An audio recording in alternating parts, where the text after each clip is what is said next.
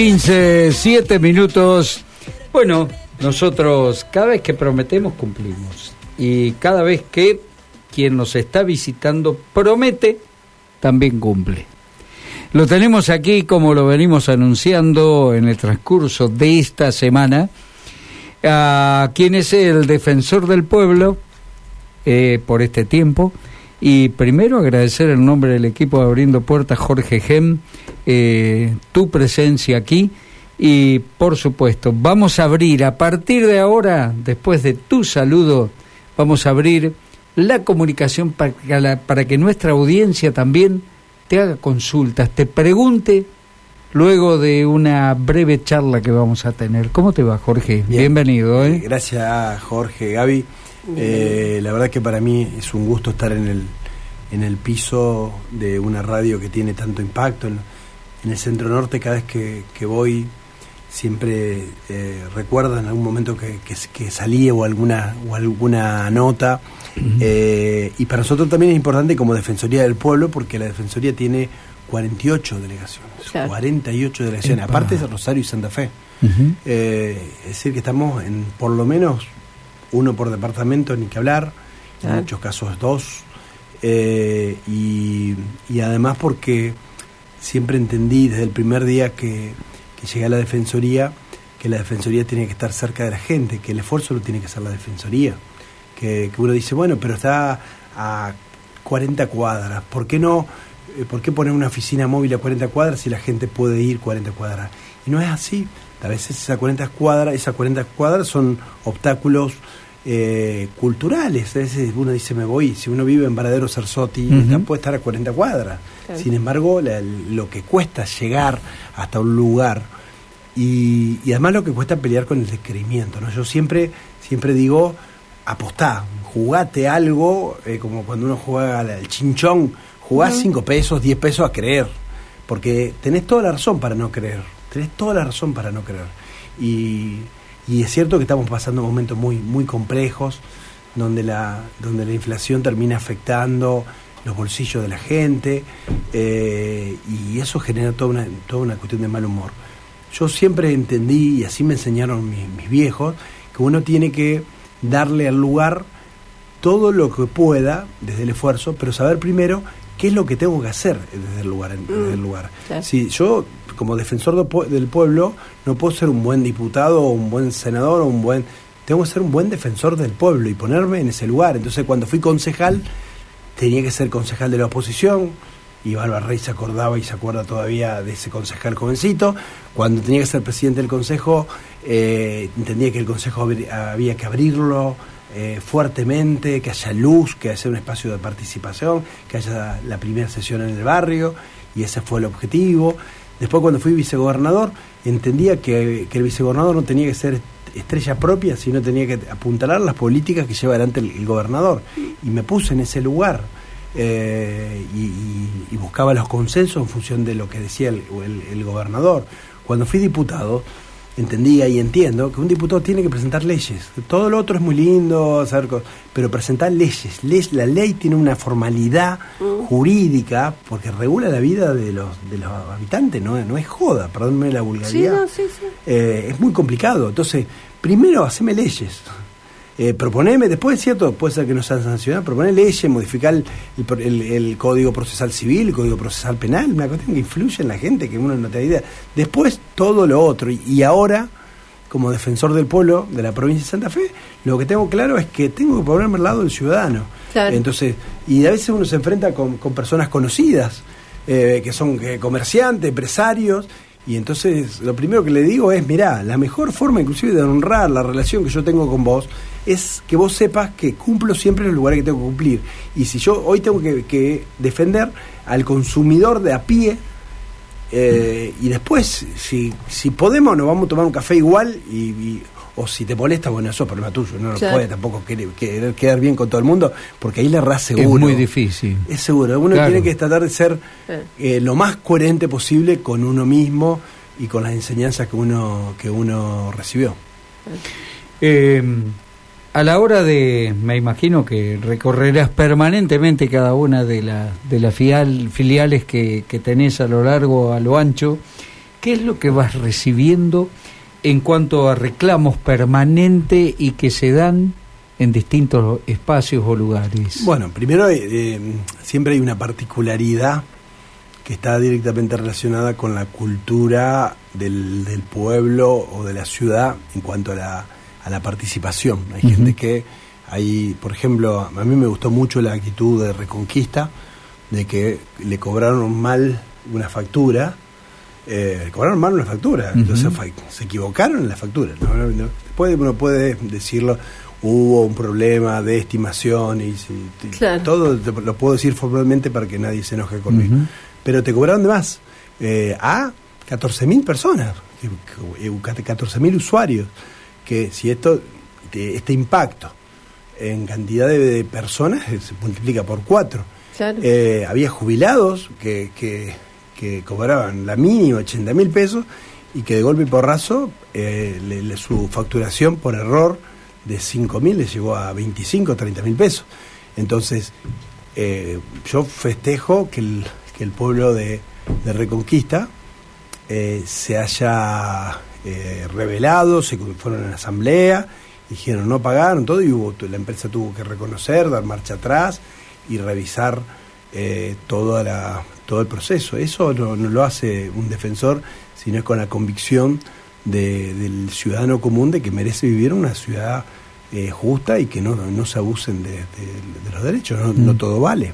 No todo vale, bueno, de hecho aquí en, Santa Fe nos pasó con la EPE hace un par de meses atrás, ¿no? que los reclamos siguen, afortunadamente eh, no sé si dan marcha atrás o se rectifica el camino, pero bueno, se logran resultados, al menos se logran respuestas. Eh, ¿Son duros de roer algunos organismos?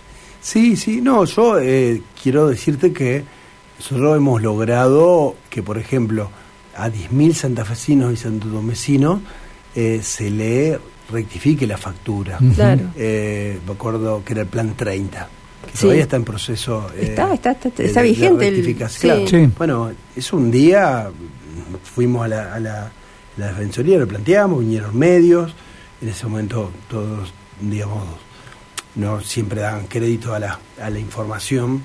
Eh, sin embargo, eh, digamos, se lograron un objetivo. Por eso yo decía al principio que es importante creer eh, cree, anda, porque va a decir, no, no va a ir, anda, y capaz que te atienden, y capaz que te atiende el defensor, ¿por qué no?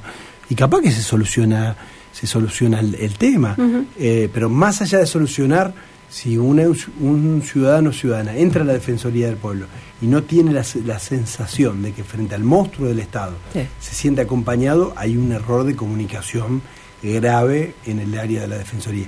Y con respecto al tema de la EPE y Reconquista en particular, eh, decir que, que, en, que en realidad el, trabajo el, trabajo realizado tiene que ver eh, fundamentalmente con detectar temas antes de que se produzca. Por ejemplo, hay un tema que nosotros hace mucho decimos, la empresa no puede estimar. Estimar significa eh, a ojo de buen cubero. Claro, a ver me parece. Me parece. Me parece que gastaste mil. Claro, me parece que gastaste mil. Pero resultó ser que yo tuve vacaciones el mes entero o no estuve. Es realmente una vergüenza. Entonces, eh, la, la Defensoría tiene, tiene esa, esa cuestión de, de, ir viendo eh, cada particularidad y cómo, cómo funciona en cada, cómo cada lugar se apropia. Pero siempre eh, temas de, de IAPOS y obras sociales es un tema que siempre está en la agenda.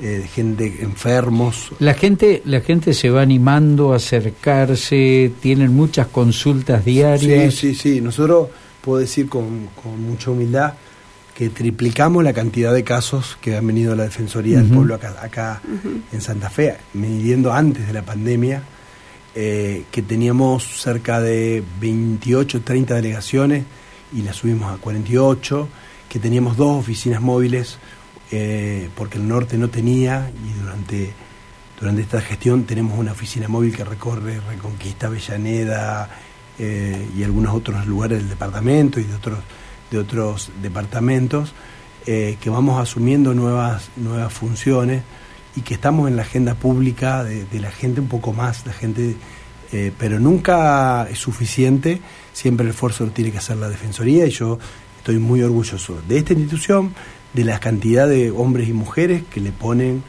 eh, su, su, esfuerzo y su tiempo para darle una respuesta al, tema. Y el mensaje siempre es, lo que vale es la ejemplaridad. Lo otro es un discurso muy lindo, pero che, qué bueno lo que decís, me gusta mucho. Ahora, si yo salgo acá a la, a la esquina y alguien me pregunta algo y, no lo atiendo, evidentemente terminó siendo un vacío, ¿no? Ahora, la Defensoría, hay algunas personas que podrán decir, uy, pero vos sabés que yo tengo este reclamo, no sé si me van a dar bolilla a mí, porque tal vez de manera colectiva sí se solucionan problemas, pero así individuales no sé. ¿Qué se le contesta? No, que en realidad eh, pues siempre lo colectivo suma. Eh, eh, yo antes de venir acá estuve reunido con, con unos representantes de un barrio 29 de abril que peleaban por la escritura 200 personas que peleaban por la por la por su, su escritura y, y, una cuestión posible ya se hizo el, juicio de expropiación eh, tranquilamente se podría poder tener, poder tener la, la escritura en, la mano. Y, me decía pero firmamos 5 o 20 dije, dije mira la, la gestión con uno solo alcanza ahora también es bueno involucrar a todos, que sea una, una expresión eh, colectiva, como para trabajar un tema, por ejemplo, hermoso, que es el tema de la escritura. A mí, eh, no, eh, uno de los, de los momentos más emocionantes cuando fui vicegobernador eran los actos de entrega de, la, escritura. Y le decía a la gente de, de foto, de, de, comunicación de Casa de Gobierno, decía, usted no saquen foto cuando no, venían y, nosotros teníamos que entregar la escritura y sacamos le entregamos 200 y pasamos 200. Las plantitas. No, cuando te sente, cuando escúchame bien lo que te digo, pero escúchame bien. Cuando te sente, cuando la persona se sienta mira un rato y en momento se volvió a, introspectivo, agarra la escritura y mira. Ahí fíjate que casi seguro se le va a escapar una lágrima porque pensó en el marido que ya no está y que tuvieron 30 años luchando, o pensó en sus hijos, en su futuro, ese momento donde agarraste esa, ese, ese pedazo de papel, pareciera. Y te cae la ficha que sos propietario. Que sos propietario y proyectás y te acordás también de lo, de lo que no estás. Y además, después, cuando vos sos, sos propietario, pones, eh, tenés, no sé, cinco mil pesos comprar un florero. Exacto. Eh, pero es tuyo. Pero es tuyo. Lo construí ahí y eso genera también un beneficio en lo colectivo porque cuidas, cuidas todo. los barrios eh, se, se jerarquizan.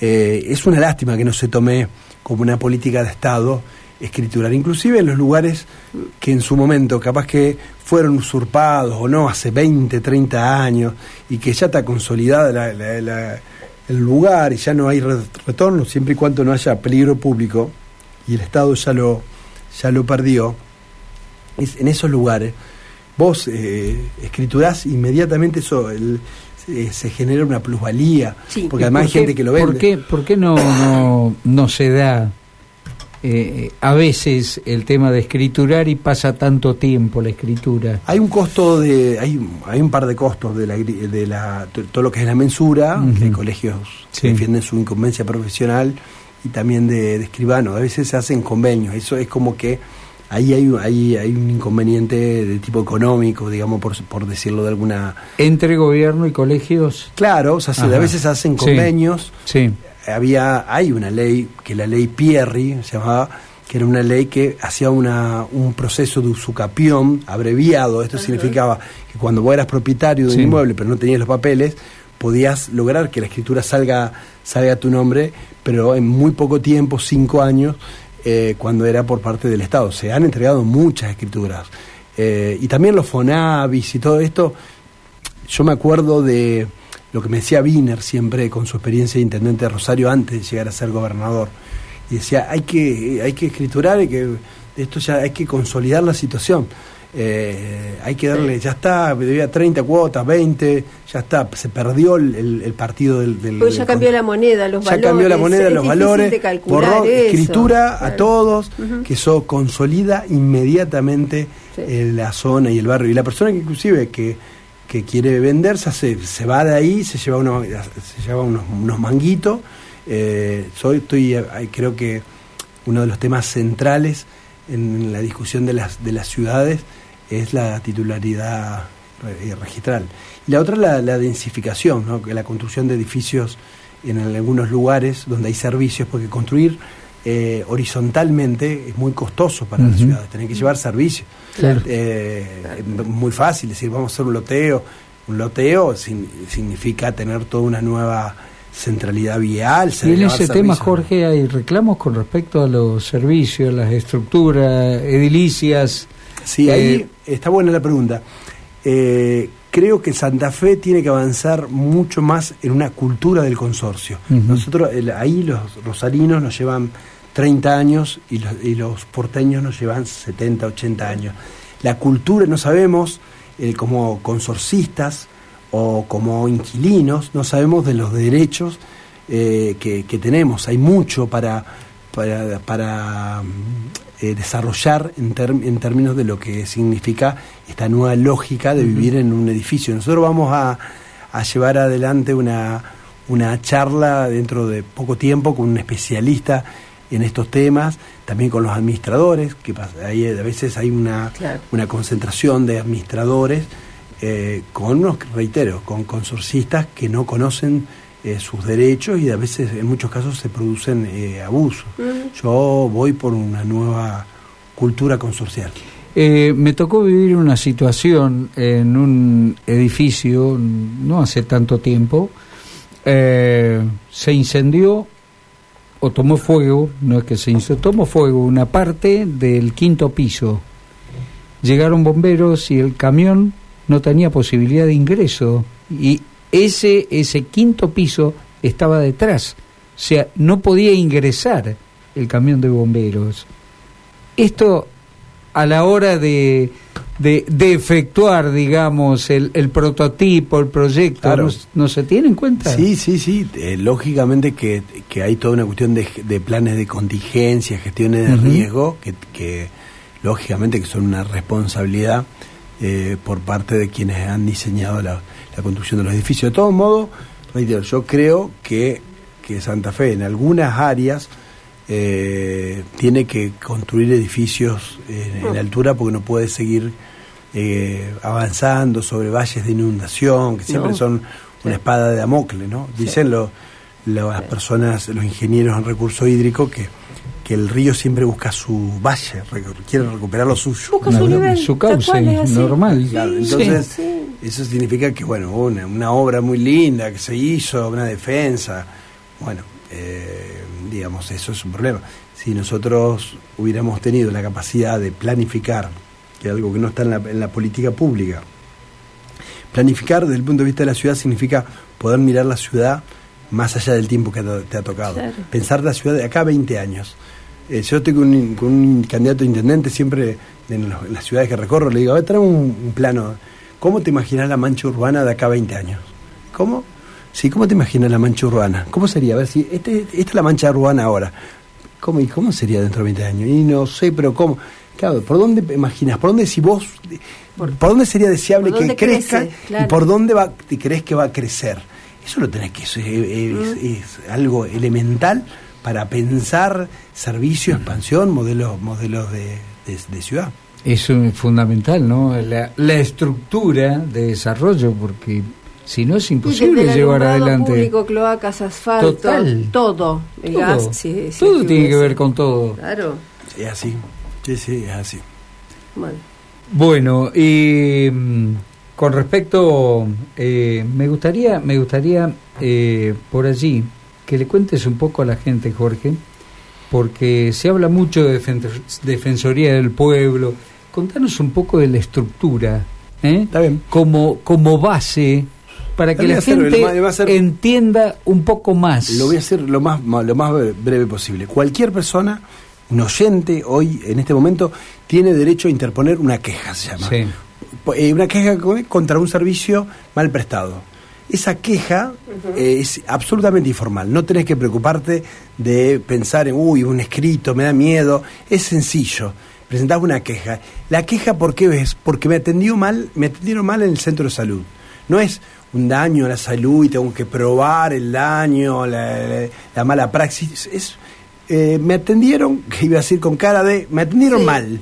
Estos son casos concretos. Fui al banco y no Fui al hospital de niño y en un área atendieron mal como madre de un paciente o de un niño oncológico. me atendieron mal. Entonces vos tenés derecho a interponer una queja, lo podés hacer eh, yendo a la, Defensoría, a su 48 delegación y sus dos sedes, Santa Fe y Rosario, porque, porque digamos, las 48 son delegaciones, después está Santa Fe y Rosario. Eh, podés hacerlo por, por mail, tenés la Defensoría Santa Fe eh, todas las herramientas como para, para llegar. Inmediatamente se designa un instructor de tu expediente. Eh, y, qué podés hacer como defensor del pueblo? Podés interponer oficios. Eh, no es una nota, es un oficio, con un número de oficio. el oficio, si no se contesta, hay incumplimiento de deberes funcionarios públicos. No una notita al intendente para que se acuerde de cuándo tengo Eh, podés citar a un, a un intendente con día y hora, a un funcionario.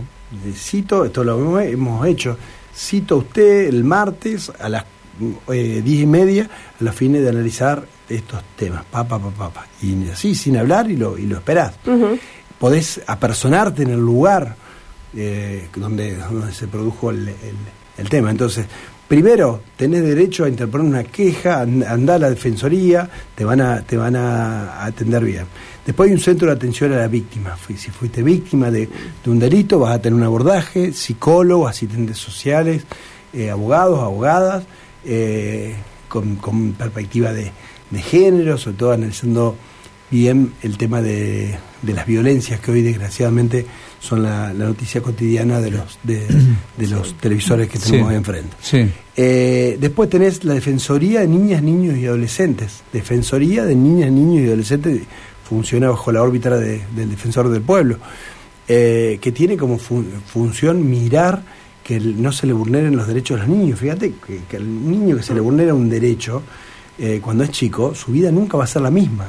Entonces ahí vos podés, con todas las herramientas, venir a la Defensoría del Pueblo, los, las delegaciones funcionan como punto niñez, se les llama, es decir, como áreas donde te van a asesorar eh, sobre cuando, cuando se produce una vulneración de un derecho de un niño, de las que vos te puedas imaginar y de lo más feo que te puedas imaginar, eh, digamos, se trabaja ahí en la en la Defensoría del, Pueblo. Se analiza mucho porque cuando hay situaciones de violencia donde se saca el chico y, está en situaciones de adoptabilidad, ¿por qué se tardan seis años cuando la ley dice seis meses para, para que tenga un lugar? Seis años en el, mejor de los casos. A veces se pierden en el laberinto de la institucionalización sin retorno.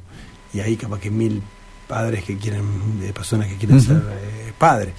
Tenés eh, un órgano de revisión de salud mental todo lo que es salud mental, defender al usuario de salud mental, todos podemos ser usuarios del servicio de salud mental. Eh, consumos problemáticos, eh, también es un tema que, que está en agenda en la, Defensoría del Pueblo. Y después se crearon áreas, por ejemplo, todo lo que es ciberseguridad, eh, también, eh, vos me preguntabas si en los casos el robo por, por, ciberseguridad, por redes, está mm. siempre arriba mal, digamos, una de las constantes, la regularidad con la cual estas, estas cuestiones se, se producen. Eh, Yo te iba a decir, hay un ranking. En su momento, me acuerdo, cuando inició la Defensoría, se hablaba de las quejas hacia el servicio de Internet, de telefonía, por ejemplo, porque, bueno, después se fueron, se fueron dictando algunas normas que los ordenaron un poco, pero en principio era que te ofrecían servicios que te lo facturaban y vos nunca le dabas que sí. En su momento esos eran los problemas que llevaban la mayor cantidad de tiempo de la Defensoría. Hoy, ¿cómo se ordenaría ese ranking? Bueno, el tema de EPE y los estimados hoy está recontra arriba. También esto es muy coyuntural, digamos, ¿no? Eh, hoy, por sobre todo porque aumentaron además los las tarifas, entonces aumentó la tarifa, te quitaron los subsidios y encima le pifian en el cálculo, te sale un número que no te agarra un síncope de, casualidad. O sea, el problema de corazón no tenés. Eh, hoy eh, ese tema, Yapos, siempre está arriba. Está muy complicado, Yapos, ¿no? Yapos está muy complicado, sí, sí, hay dificultades en, con los auditores. Hay una cuestión de que en todas las obras sociales se conoce el auditor, en Yapos no te da el nombre de auditor, dice que es para cuidar el auditor, sobre todo en lugares chicos cuando tienen que denegar algún algún medicamento, pero a veces no se sabe quién quién es el que el que deniega.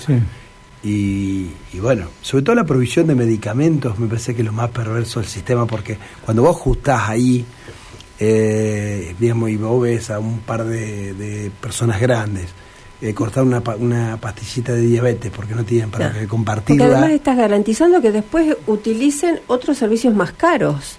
Digamos, si vos no le estás dando la solución a través del medicamento, la salud se deteriora y después, bueno, utiliza más análisis, radiografías, internaciones y, y además la lista continúa. no es poco lo que lo que se descuenta mensualmente, no se paga un importe importante, digamos. Importante.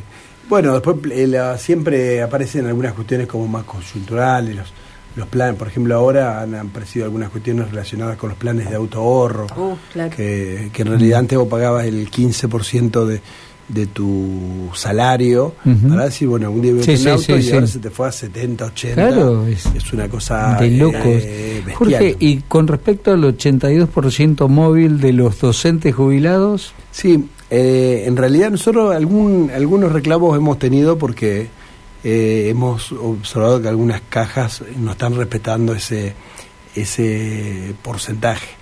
Pero de todo modo nosotros eh, hacemos más hincapié en el ciudadano de a pie. Es decir, el, ciudadano, eh, pues si no estaríamos como una cuestión más gremial. de todo modo siempre se hacen gestiones y, hemos hecho algunas porque hoy estamos, reitero, estamos observando que no se está cumpliendo el 82% eh, móvil, ¿no? Pero, pero esto es una tarea que generalmente la, tienen más los, los gremios. Sí, es cierto. Eh, escuchamos a la audiencia, Martín. ¿Qué tal? Buenas tardes. Yo quisiera hacer una consulta a ver dónde puedo reclamar. Vivo en Barrio Candetti, eh, por Avellaneda, en el sector este, y reclamé para poder tener la cloaca, ya que en la zona solo había pozos. Tengo conocimiento de que pasa la línea de cloaca, pero desde eh, el lugar, el ente de Rosario, me dijeron que no es posible. Quisiera saber cómo puedo hacer para poder tener conexión a la cloaca.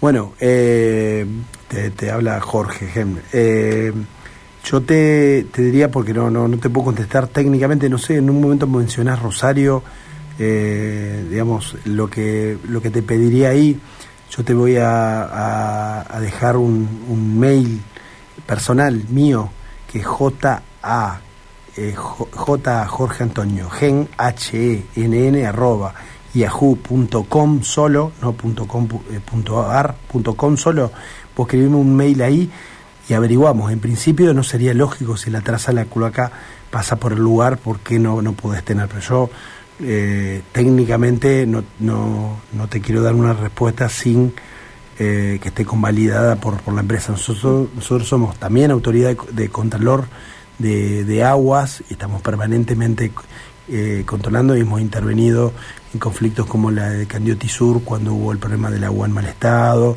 y en algunos otros lados por problemas de presión. pero digo, puntualmente, si vos me mandás un, un mail, jajen Jorge Antonio Gen, eh, arroba yahoo.com, yo te, te, prometo que te, más allá del trámite, para no, no averiguamos rápido a ver qué pasa. Ahí está, buenísimo. Eh, es así. Eh, ¿Horarios de atención que tienen, Jorge? Nosotros funcionamos desde las 8 de la mañana a las 6 de la tarde. En cualquier lugar, tanto aquí en Santa Fe como en, las delegaciones. En cada una de las delegaciones funcionamos en esos, en esos horarios, pero hoy la página eh, Defensoría Santa Fe.gov.ar es una herramienta muy útil porque ahí eh, están todas las vías de, contacto. Jorge, eh, bueno, en nombre de todo el equipo de Abriendo Puertas, agradecerte este tiempo tuyo, esta gentileza de habernos venido a visitar.